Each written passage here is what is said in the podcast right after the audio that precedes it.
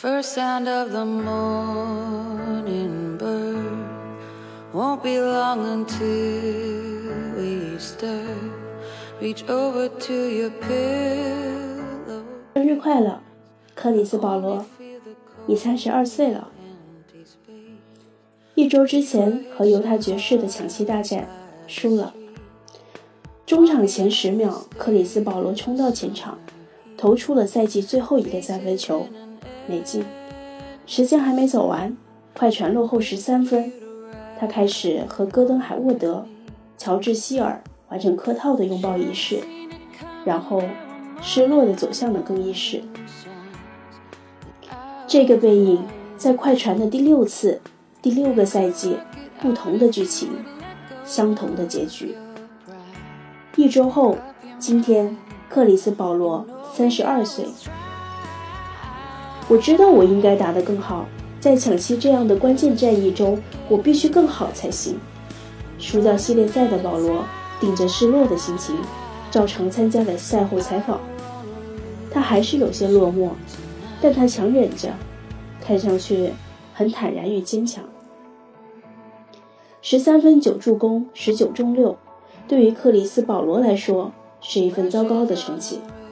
他整个夜晚除了在第一节爆发式的表现，他后面有些疲惫，第三节还扭伤了脚踝。斯奈德主教练的策略就是车轮战席卷保罗，让他精疲力竭。爵士的目的达到了，克里斯保罗没能创造奇迹。回想起第三场时，格里芬受伤之后，第三节狂揽十一分。第四节率队逆转了圣保罗，第六场绝处逢生的他，久违的露出了笑容。他不信命，可是命对他不好。这些都不能掩盖他的优秀。十二年的职业生涯，从新奥尔良黄蜂那个追梦少年，那时候的他拥有着风驰电掣般的速度，加之极高的篮球智商，夜以继日的努力，他成了联盟第一控卫。一米八三的少年在场上无畏的精神与勇气，无论是对科比·布莱恩特，亦或是比他高三十多公分的德怀德·霍华特，他都能勇往直前。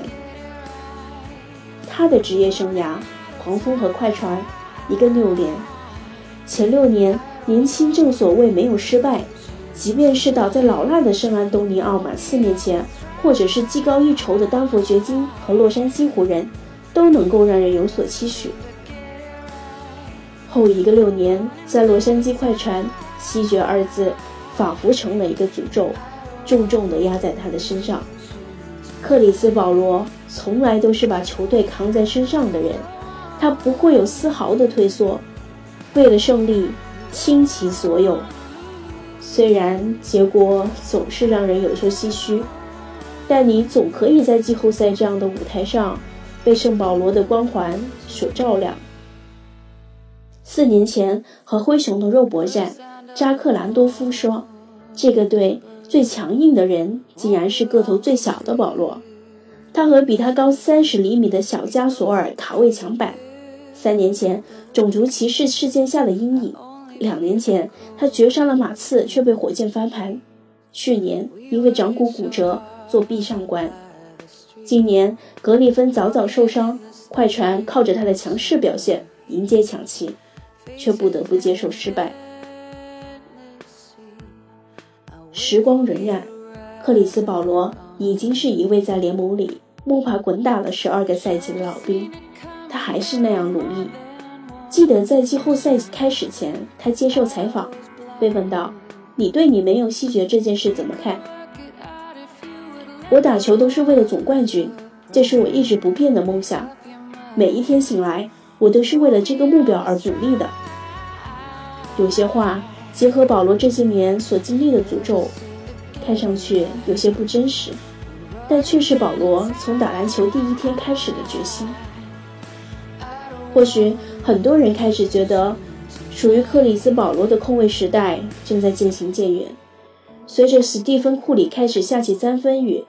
拉塞尔、威斯布鲁克的三双创造了历史，凯里·欧文的华丽吸引人眼球，甚至是小托马斯的强硬，更是戏份无数。保罗还是在打着他心目中的篮球，带动队友，用那一个个精妙绝伦的传球，让格里芬、小乔丹在空中飞翔，让迪雷克能够舒适的出手三分。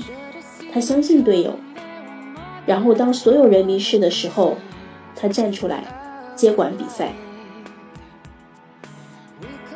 他本赛季的常规赛看上去数据上有些下滑，场均十八点一分、五篮板、九点二助攻，但他的三分球命中率百分之四十一点一却创下了职业生涯的新高。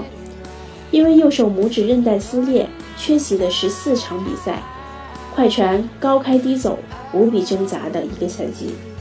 他和布里克·格里芬打打停停。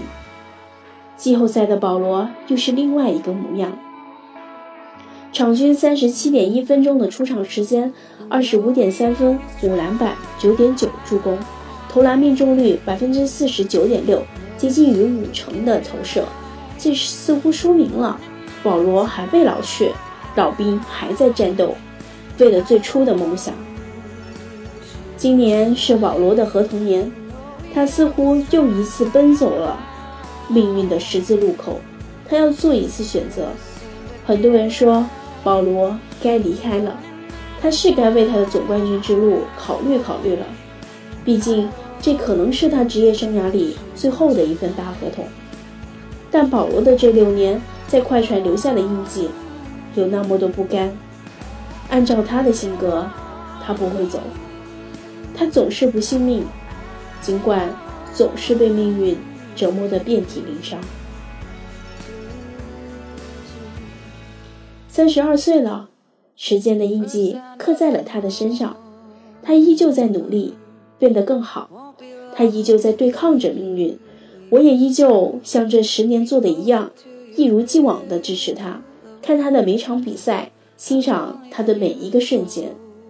尽管他今年又在生日之前结束了自己的赛季，又是一次失利。